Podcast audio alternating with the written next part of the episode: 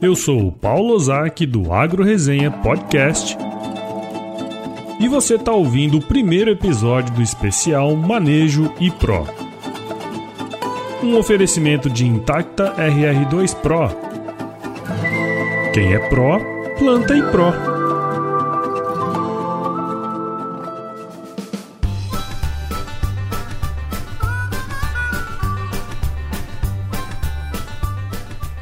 Muito bem, estou aqui com Vinícius Jacopini, que é engenheiro agrônomo pela Faculdade Arnaldo Horácio Ferreira e é o especialista da Bayer que vai estar com a gente nesse episódio de hoje. Seja muito bem-vindo, Vinícius. Olá, Paulo, muito obrigado. É um grande prazer poder participar aí uh, junto com você desse programa. Ô Vinícius, antes da gente entrar aqui de fato no episódio, né, pra gente falar um pouquinho aí sobre o manejo aí Pro, Queria que você contasse um pouquinho aí da sua história, cara. De onde você veio, como que é aí a sua história? Conta um pouquinho pra gente. Eu sou engenheiro agrônomo, estou formado há 11 anos, como você comentou aí na faculdade Arnaldo Horácio Ferreira. Uhum. E exatamente quando comecei a, a graduação aí foi quando iniciei minha vida profissional também, desde esse momento na, na Bayer, né? Uhum. Então, tive a oportunidade de passar em várias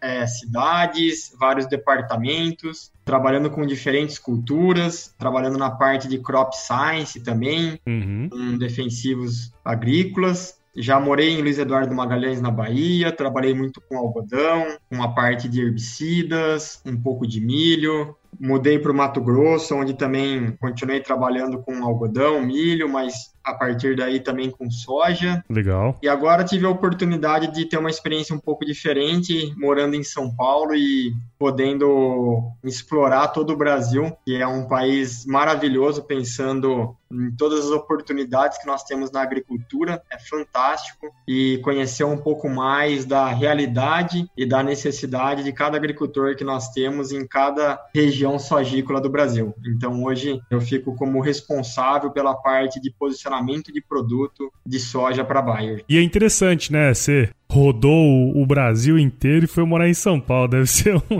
um, uma experiência diferente, né, cara?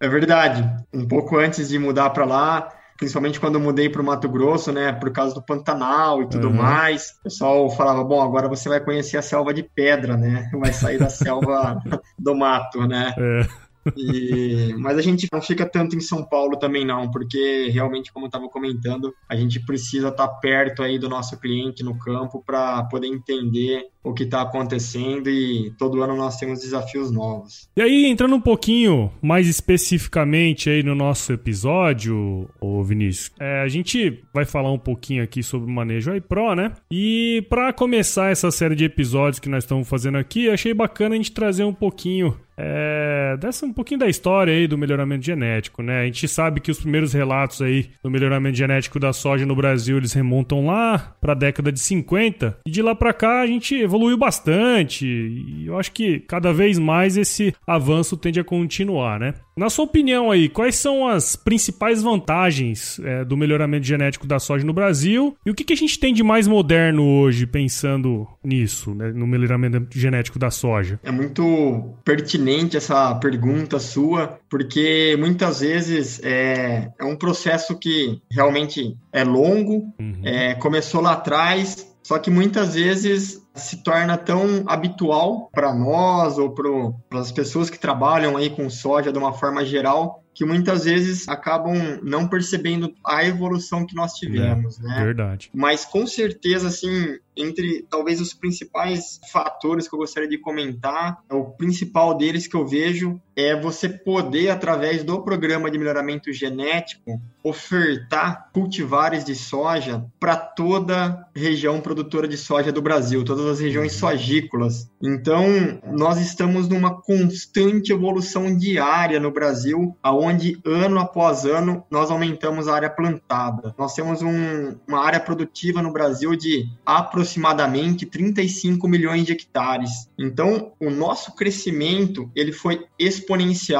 E imaginar que há 20 anos atrás, há 30 anos atrás, nós cultivávamos uma área bem menor do que os 35 milhões de hectares. Então daí já dá para ter uma dimensão do desafio que foi você fornecer cultivares de soja que pudessem efetivamente serem adaptados a todas essas regiões sogícolas do Brasil. E acabava que ficava muito é, restrito à região sul do Brasil, né? E o melhoramento genético trouxe essa evolução e pôde aumentar, né? Ter esse, esse potencial de aumento no Brasil inteiro, né, cara? Isso é uma coisa muito importante, né? Com certeza isso que você está falando fez com que expandíssemos as fronteiras agrícolas. Isso trouxe uma grande, como que eu posso dizer, um grande desafio a ser vencido pelos é. melhoristas, pelas empresas trabalham no melhoramento genético, porque realmente você passa a cultivar soja em regiões que em um certo momento eram consideradas inapropriadas e hoje produzem aí mais de 70, 80, muitas vezes batendo recordes de produtividade. Então mostra que a gente tem um potencial grande a ser explorado ainda. Legal. E o principal de tudo isso daí foi você trazer esses cultivares, essa gama de produtos que atendesse necessidades customizadas do agricultor de acordo com sua região garantindo uhum. um teto produtivo satisfatório e também estabilidade. Então, com certeza, esse avanço que nós tivemos é muito grande. Legal. E uma outra coisa que realmente é bastante importante quando a gente fala do melhoramento genético é ter o agricultor, o sojicultor, como a peça central das necessidades. Porque a necessidade de um sojicultor que planta no sul é para determinadas doenças, a soja tem que ter determinado hábito de crescimento, um ciclo que seja adequado para sua região. Uhum. Quando pensamos no cerrado, as doenças mudam, começa a aparecer problemas com nematóide, o ciclo também, pensando em regiões de safrinha, é um ciclo que passa a ser diferente. Uhum. Então, tudo isso tem que ser levado em consideração dentro do programa de melhoramento genético, para quando você pensar no produto final, ser a coisa mais indicada, apropriada para a necessidade do agricultor.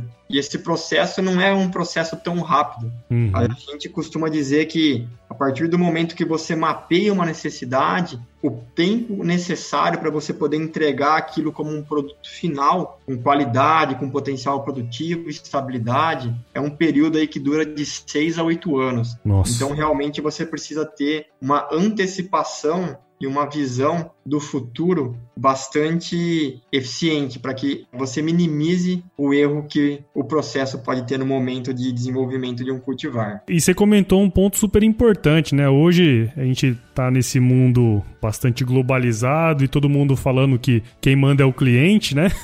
então certamente nós temos que ouvir o produtor até para poder desenvolver as melhores tecnologias para eles, né? Você trouxe esse ponto aí que é bem legal mesmo. E só complementando também assim falando de futuro, né? Com certeza, no passado nós contávamos muito mais e isso continua na atualidade sendo super importante também que é o conhecimento do melhorista, a pessoa que está desenvolvendo o produto ali, fazer o cruzamento, escolher as plantas, as linhagens para chegar no produto final, né? Uhum. Só que hoje a gente já começa a ter essa parte de inteligência artificial, trabalhar com modelos é. preditivos. Então, o banco de melhoramento genético que a Bayer trabalha é um banco bastante expressivo. E com certeza você tem uma certa dificuldade quando você fala de 10 linhagens é uma coisa, agora eu estou falando de 500, de Nossa. mil, de duas mil linhagens. Então, para mim poder pegar características desejáveis para chegar naquele cultivar final, com a ajuda de inteligência artificial e modelos preditivos, você consegue ser mais rápido e hoje a gente já consegue observar em ter maior assertividade,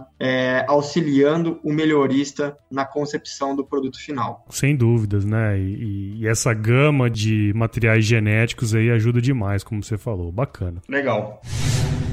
E aí, entrando mais especificamente aí na, na Intacta, teria como você explicar um pouquinho como que funciona, como que é a tecnologia Intacta RR2 Pro? Legal, vamos lá, Paulo. Tentar explicar de uma forma bastante simples aqui, uhum. porque eu entendo que seu canal é, além de pessoas que estão aí envolvidas no, no universo do agro, mas também são pessoas que têm curiosidade de entender o que é, né? Legal, é, exatamente. Quando a gente pensa na tecnologia intacta RR2 Pro, talvez o ponto que mais me chama a atenção foi a primeira biotecnologia desenvolvida para a necessidade do agricultor brasileiro. Hum.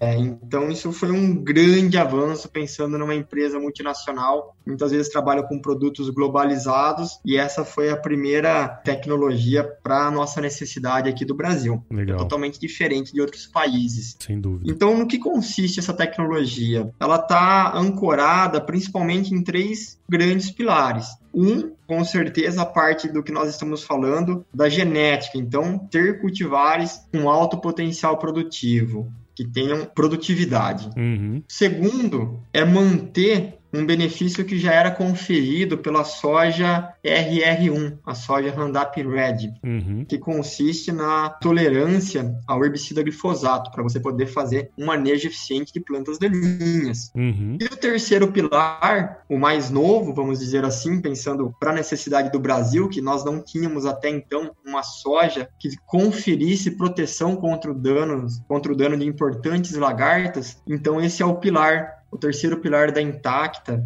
pensando na proteção contra quatro importantes lagartas que afetam as plantações de soja no Brasil. E daí eu estou me referindo à lagarta da soja, a falsa medideira, a lagarta das maçãs e também a broca das axilas. Então, esse, essa é a tecnologia Intacta RR2 Pro. E acho que o mais impressionante que você falou é que foi desenvolvida para o nosso clima, né? Para o nosso país. Então, a gente já consegue enxergar a importância que o Brasil tem na produção de soja mundial, né? Não é à toa que nós produzimos uma, uma montanha de soja e isso, vamos dizer assim, as pessoas estão olhando para esse negócio e principalmente as empresas, né? Então, isso é uma, é uma coisa bem, bem, bem legal, né? Com certeza. É, acredito que nós, como empresa, como companhia, mas também o próprio agricultor brasileiro, nós temos uma responsabilidade gigante no cenário global, é. que é de continuar fornecendo alimento para toda essa população que está crescendo. E o Brasil hoje em soja, ele é o principal produtor de soja do mundo. É Nós ficamos ali competindo ano a ano com os Estados Unidos, certo? Mas eu vejo que nós temos mais potencial ainda de crescimento e vamos nos consolidar como, sim, o produtor de soja mais importante aqui no, no mundo. Como você falou, a gente tem muito o que evoluir, tem muita tecnologia ainda a ser desenvolvida, principalmente para sistemas de produção tropical, né, que é o nosso caso, que na verdade, se a gente for ver hoje, o Brasil é o principal produtor quando a gente olha em regiões tropicais, né? Então, tem muita coisa ainda para ser desenvolvida, né, Vinícius? Com certeza. A tecnologia intacta, ela é mais uma ferramenta que tem o objetivo de atender essa necessidade que nós estamos falando. Uhum. Então, hoje, através da Intacta, o agricultor consegue produzir de uma forma mais sustentável. Uhum. Seja porque você já tem naturalmente, através da proteína BT, Bacillus thuringiensis, que foi inserida na tecnologia intacta para conferir essa proteção contra algumas lagartas da soja. Então, você pode em alguns momentos, reduzir aplicações para aquelas pragas-alvo de intacta, porque você tem essa proteção sendo conferida pela tecnologia, uhum. então você tem um potencial de dano menor, um potencial de perda menor também, tá?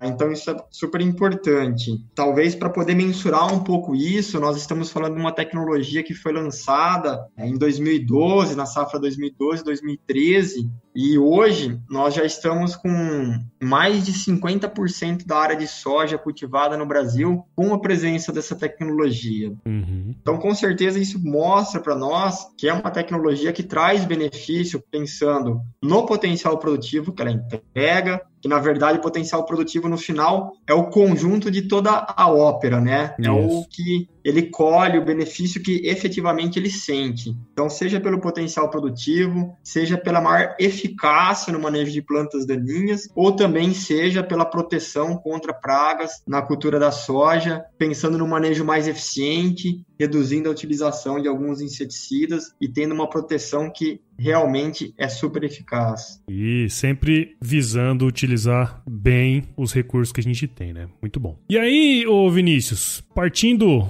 para o rumo aí mais voltado para o manejo aí pro, né?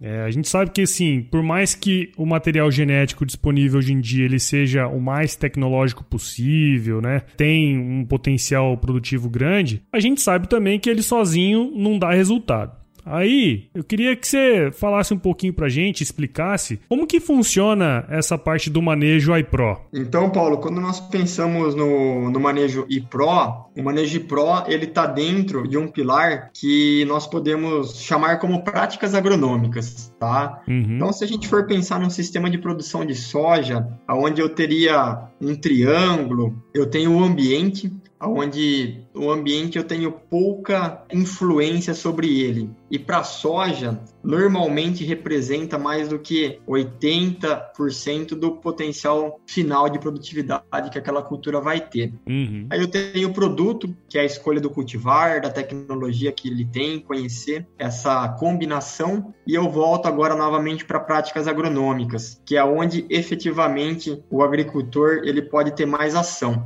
Então, práticas agronômicas realmente é você fazer o melhor manejo possível, pensando em chegar lá na colheita com o maior potencial produtivo da sua lavoura. Legal. Quando nós falamos do manejo Pro, mesmo tendo a tecnologia intacta que confere proteção contra algumas pragas, como nós falamos anteriormente, mesmo assim, com toda essa tecnologia, eu não posso abrir mão desse manejo Pro. E aqui a gente está se referindo, na verdade, além do monitoramento de pragas e doenças, porque eu tenho algumas pragas que não são alvo de intacta, por exemplo, percevejo, uhum. algumas outras lagartas que atacam a cultura da soja, eu preciso continuar mantendo o monitoramento para mim poder entender como que está o nível populacional dessas pragas. Só que também quando eu penso em boas práticas de manejo, eu estou falando como um todo, sabe? Então eu tenho a importância ali, desde o meu pré-plantio, onde eu preciso realizar uma dessecação, eu preciso entender se eu tenho alguma planta daninha naquela área, se eu tenho uhum. lagartas residentes, muitas vezes que estão ali hospedadas na planta daninha. É verdade. Então é um trabalho prévio muito antes do plantio em si. O manejo integrado de pragas ou essas boas práticas de manejo, elas vão percorrer a soja durante todo o seu ciclo, seu desenvolvimento, e daí novamente vai acontecer a pós-colheita da soja para a gente completar esse ciclo como um todo. Então é uma coisa que ela não tem fim. Antes de plantar, você já precisa estar tá trabalhando em cima das boas práticas de manejo e você finalizando sua colheita, você vai iniciar um novo ciclo para isso novamente, sabe? É, são os ciclos anuais, né, das culturas aí, principalmente da soja, né? Sempre quando você termina uma safra, você já está pensando na outra, né? Então é um ciclo é, que acontece todo ano. Eu acho que isso aí é um negócio super importante. Como você falou, aquilo que a gente não controla, ele corresponde por 80% da produção, praticamente, né? Então vamos focar naquilo que a gente tem que fazer bem, né? Exatamente. E isso nos traz mais responsabilidade, porque eu preciso ser muito mais eficiente no que é. eu tenho controle. Uhum. E dentro do Manejo Pro, é, nosso objetivo aqui também é trazer alguns conceitos, trazer algumas dicas com diversos especialistas de outras áreas também, uhum. que possa trazer é, as melhores recomendações para o agricultor, pensando desde o pré-plantio, a partir do momento que ele faz a implantação, o plantio efetivo da cultura dele, todo o monitoramento que vai acontecer na fase vegetativa, na emergência inicial, na fase reprodutiva da soja, na pré-colheita e daí chegando na pós-colheita. Então nós temos o objetivo aí dentro do manejo pro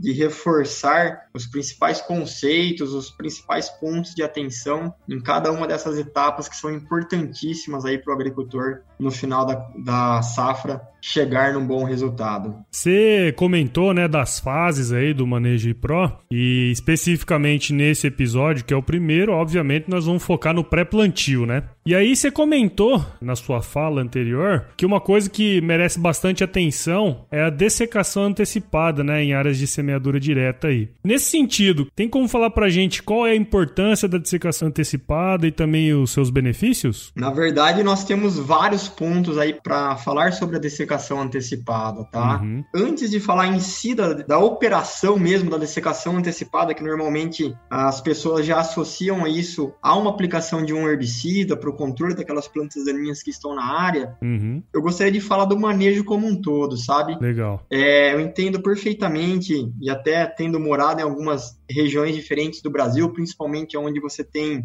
um inverno aí, uma entre safra que às vezes não é tão chuvosa, ou aonde o período de chuvas do verão ele é um, um espaço curto, da primeira chuva até o plantio efetivo do agricultor, às vezes você tem uma janela bastante curta, menos de uma uhum. semana, então, muitas vezes a pessoa pode, puxa vida, eu não consigo fazer, eu não tenho condição, é, ou talvez eu não tenho como fazer isso na minha fazenda como um todo, né? Tenho como trabalhar dessa maneira em alguns talhões. A grande mensagem que eu gostaria de deixar com relação a isso é, bom, o que eu posso fazer para minimizar a presença de plantas daninhas que vão ser hospedeiras de pragas, de doenças, vão atrapalhar no momento do plantio para ter uma plantabilidade boa. Uhum. Então, acredito assim, é, a primeira coisa seria não deixar áreas no pousio. A gente vê de uma forma geral no Brasil inteiro que áreas de pousio na agricultura são cada vez menores. E eu acredito que num momento a gente vai ter assim exceções áreas que estão em pousio, porque é ali aonde está o maior problema. Uhum. Que durante a entre safra você fica tendo planta daninha, produzindo semente, crescendo, e quando você vai fazer o plantio perto do, do momento da dessecação ali, você tem uma planta super robusta e uma dificuldade maior de controle, sabe? É. Então, assim, evitando o pousio, eu consigo reduzir significativamente esse problema próximo do plantio. E daí eu posso trabalhar com coberturas, e daí, olha, a cobertura ela é super variável, cada região tem uma cobertura ou mais de uma cobertura que pode ser ideal. E até pensando, puxa vida, eu não tenho como fazer aquela melhor cobertura que talvez até poderia ter uma colheita, um, uma segunda renda da cobertura, mas muitas vezes eu posso fazer um, um milheto, uma certa braquiária, é. para poder, é, vamos dizer assim, não deixar o solo no pousio, sabe? É, e até aqui em Mato Grosso tem muita gente plantando braquiárias aí de logo depois da, da segunda safra e aproveitando indo para ter uma renda com pecuária de corte, na famosa integração lavoura-pecuária, né? Então, deixar a terra em pousio hoje em dia já não é uma prática tão aconselhável, né? Pensando do ponto de vista econômico, inclusive, né? Exatamente. Seria mais trazer esse, essa ideia do contexto, sabe, Paulo? De uhum. tentar trabalhar de uma forma mais integrada aí os talhões da fazenda e pensando nas vantagens quando eu consigo fazer uma dessecação antecipada ou fazer esse trabalho prévio para não ter uma quantidade excessiva de plantas daninhas num, num estágio que o controle é muito difícil, a principal vantagem é o plantio, você fazer um plantio de qualidade, uhum. porque você consegue ali depositar a semente na profundidade correta, você consegue fazer a cobertura do solo, porque você vai ter uma massa homogênea, a maioria das vezes você vai conseguir dessecar e fazer o controle daquela planta daninha ou daquela sua cobertura e que ela efetivamente esteja seca no momento do plantio para que você possa cortar essa palhada e depositar a semente no solo uhum. para que ela não fique entre o solo e a palhada, que daí você vai ter a perda de stand, você vai ter uma,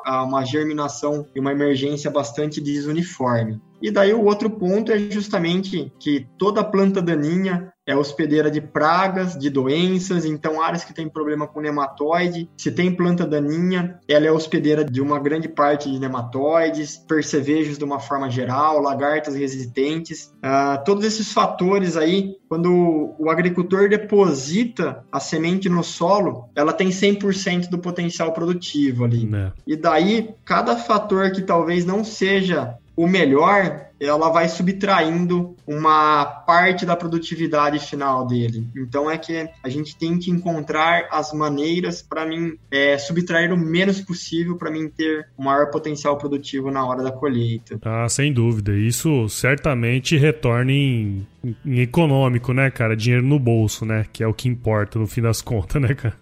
Exato. A gente falou um pouco sobre essa parte do manejo em geral, a parte de dessecação antecipada aí dessas questões pré-plantio. Tem uma outra coisa também que entra nessa fase antes do, da semeadura, né? Que é a parte de planejamento e tem a ver também um pouco com essa questão do refúgio, né? E assim, não é raro a gente conversar com produtores aí que vão se queixar sempre, né? Ah, a tecnologia tal não funciona, não sei o quê. Mas também a gente encontra muitos produtores, né? Não é a maioria, mas a gente encontra que não segue adequadamente essas regrinhas né, das áreas de refúgio aí. Primeiro, tem como explicar pra gente o que, é uma área de refúgio, como que funciona e quais também são os benefícios dela, Vinícius? Claro, vamos lá, Paulo. Primeira coisa que eu gostaria de falar sobre refúgio é que eu sou bastante otimista com relação a isso daí. Uhum. Se nós pensarmos no contexto de biotecnologia no Brasil, principalmente quando nós falamos de culturas BT, que você necessita do refúgio, uhum. somos muito novos ainda, né? É. Isso começou a partir de 2008 com milho, algodão, e então nós temos 11 anos aí, então acredito que é uma evolução natural. Nossa, 11 anos é muito pouco tempo, né, cara? Pensando bem, né? Com certeza, principalmente quando a gente fala Nossa, de agricultura, né? A né, agricultura é algo milenar já, Caramba, né? Caramba, é verdade. Mas assim, acredito que nós, como empresa, cada vez mais precisamos encontrar maneiras de trazer a importância do refúgio, trabalhar junto com seja o agricultor ou todos os que estão envolvidos no setor produtivo da soja, na importância e na conscientização. Então, uhum. isso é um papel é, que nós realmente temos que exercitar bastante e estamos sempre buscando isso daí. Mas com relação ao refúgio, é algo que tem que ser planejado antes do plantio da soja também, né? Uhum. Porque você precisa encontrar os cultivares de refúgio que sejam adequados, pensando no grupo de maturação mais aproximado possível das áreas com a tecnologia intacta que você vai ter, para você ter uma similaridade de manejo, uma similaridade de colheita. Você também já precisa determinar que parte do talhão, que parte da fazenda você vai estar tá fazendo a alocação do refúgio. Uhum. Então, tudo isso daí ele necessita de um planejamento prévio antes do plantio para que nós sabemos a partir do momento que chove ah, o que nós estamos pensando é efetivamente implantar. É. E se eu não tenho planejamento feito antes, muitas vezes eu não vou conseguir estar tá executando ele no momento que eu efetivo a operação do plantio. Uhum. Então, assim, o refúgio, a recomendação ideal é que ele esteja cada faixa de refúgio esteja a 800 metros, né, da cultura BT.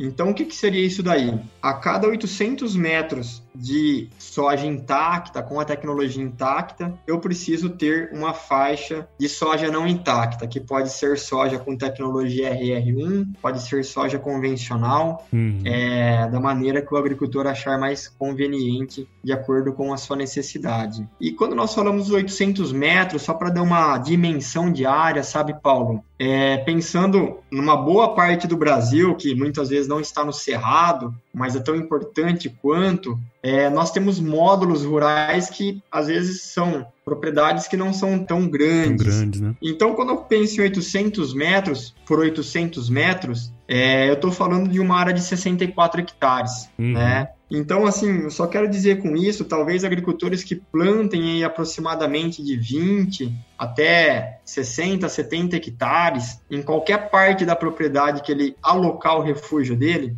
ele vai estar tá atendendo esses 800 metros. Ah, né? legal. Se a área ela for contínua no mesmo lugar, né? Uhum. Quando pensamos em áreas mais extensas, principalmente em regiões de cerrado e tudo mais, daí normalmente eu vou precisar, às vezes até dentro do mesmo talhão, pelo tamanho do talhão, fazer mais de uma faixa com refúgio, com a soja não BT, para a gente poder ter esses 800 metros, né? E o refúgio nada mais é quando a gente pensa, puxa vida, mas só preciso para soja intacta? Não, preciso toda vez que eu penso numa biotecnologia que confere proteção contra determinados insetos. Uhum. Se a gente for fazer um paralelo com o que nós trabalhamos com inseticida, fungicida, herbicida, para a gente evitar a resistência de um fungo, o que eu preciso fazer? Uma rotação de mecanismo de ação de fungicida. Então, eu vou trabalhar com um produto é, numa fase determinada da soja, depois numa segunda, terceira aplicação, eu já tenho que mudar o produto, tenho que trabalhar com outro mecanismo de ação para evitar a resistência. Uhum. Uh, então, para culturas BT, eu não tenho como fazer isso, eu não tenho talvez esses mecanismos de ação Então, o que eu preciso fazer seria o refúgio. Eu tenho que ter uma área destinada à soja não BT, que a nossa recomendação, além dos 800 metros aí, é que ela seja de 20%, tá? Uhum. Então, da área total que o agricultor planta, um agricultor, por exemplo, que plante aí é, 100 hectares, ele poderia plantar nós, dentro da nossa recomendação, posicionamento que nós temos, no máximo 80 hectares com a tecnologia intacta e esses 20% seria destinado à área de refúgio para a gente poder ter a maior longevidade possível da intacta. Uhum. Porque esse é o objetivo do refúgio, sabe, Paulo? Claro. Uh, você ter uma área de soja onde você não tem a pressão de seleção daquela proteína BT que está inserida na área da soja BT. Uhum. Então, aonde você não tem a pressão de seleção, você vai ter a geração ali de insetos que não foram expostos à dose da proteína BT e dessa forma o refúgio vai estar fornecendo insetos sem essa pressão de seleção e ele vai ali estar habitando o ambiente e dessa maneira evitando a ocorrência da resistência, tá? É. Esse é o grande apelo que nós fazemos aí para os agricultores, para as pessoas que estão envolvidas no mercado de soja, que se a gente está falando que a Intacta realmente é uma tecnologia tão boa, que traz benefícios, uh, que tem uma área plantada no Brasil todo bastante expressiva, então isso realmente demonstra que foi algo que o agricultor viu o valor. Uhum. Só que a gente precisa que isso dure por vários anos, né? É. Para que ele continue, puxa vida, tendo um manejo cada vez mais eficiente, pensando nos inseticidas, no que a gente comentou, de ter essas pragas-alvo, ter uma proteção contra essas pragas-alvo vindo da biotecnologia. Então, o refúgio é para trazer essa preservação. É, e tem outra coisa, né, Vinícius? Pô, é uma tecnologia caríssima para se desenvolver, né? Não é um negócio rápido, requer muito estudo. Então, quanto mais a gente puder auxiliar na manutenção dessa tecnologia, não só agora, mas também por muitos anos à frente, a gente vai dar tempo para o desenvolvimento de outras tecnologias, né? E eu acho que isso é super importante, não só para o produtor em si, mas para o sistema sistema de produção como um todo, né? O complexo agroindustrial da soja, né? É um, é um dever de todo mundo fazer isso, né? Vamos dizer assim. Com certeza, sabe, Paulo? Muitas vezes a gente até puxa vida, mas a, as empresas vão trazer uma tecnologia nova. É, se eu não tiver mais essa funcionando, eu vou ter outra depois. E na verdade não é bem assim, sabe? Uhum. Uh, se nós olharmos um pouco no horizonte de milho, a gente vê uh, com relação a resistência de insetos, tecnologias que você não tem o benefício que você teve no momento do lançamento de algumas biotecnologias. Uhum. Aí, com certeza, todos os que estão envolvidos na cadeia perdem perde a multinacional, a empresa que desenvolveu aquela biotecnologia, é. pensando no recurso investido ali. Normalmente nós estamos falando em aproximadamente 10 anos de trabalho para você poder ter uma biotecnologia. Uhum. Aí ela durou menos do que você tinha como expectativa. Perde o agricultor também, que tinha aquele benefício de poder ter um manejo mais eficiente com relação ao uso de inseticidas, uh, um manejo mais racional, vamos dizer assim, uhum. evitando algumas aplicações em alguns momentos para aquelas pragas-alvo. Daí ele passa a ter que fazer essa aplicação de inseticida também. E tem o dano da praga daí que vai comprometer o potencial produtivo da planta.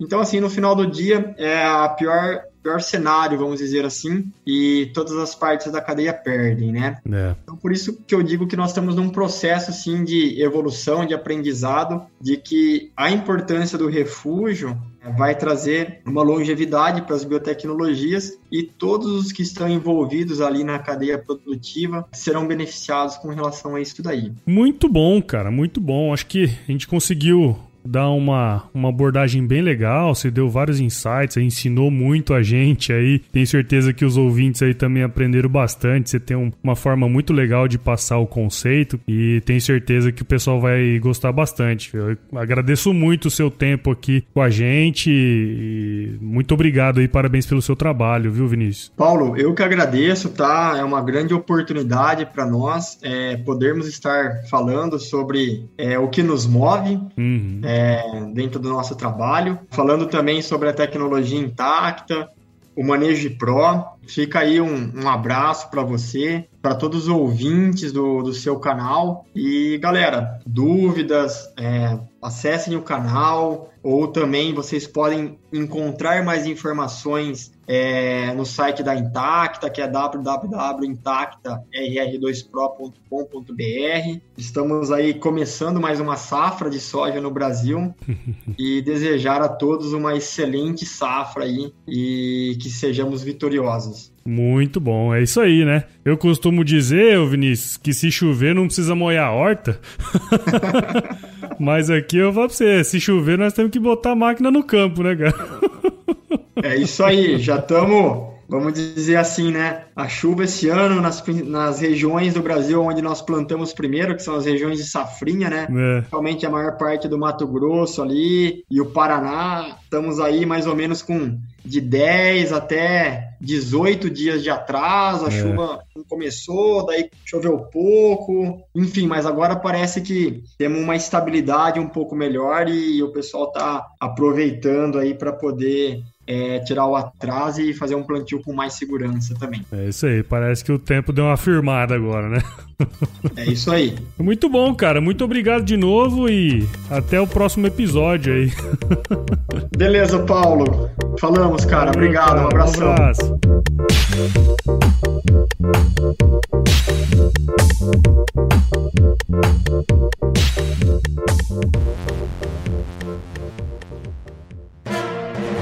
Mais um produto com a edição do Senhor A.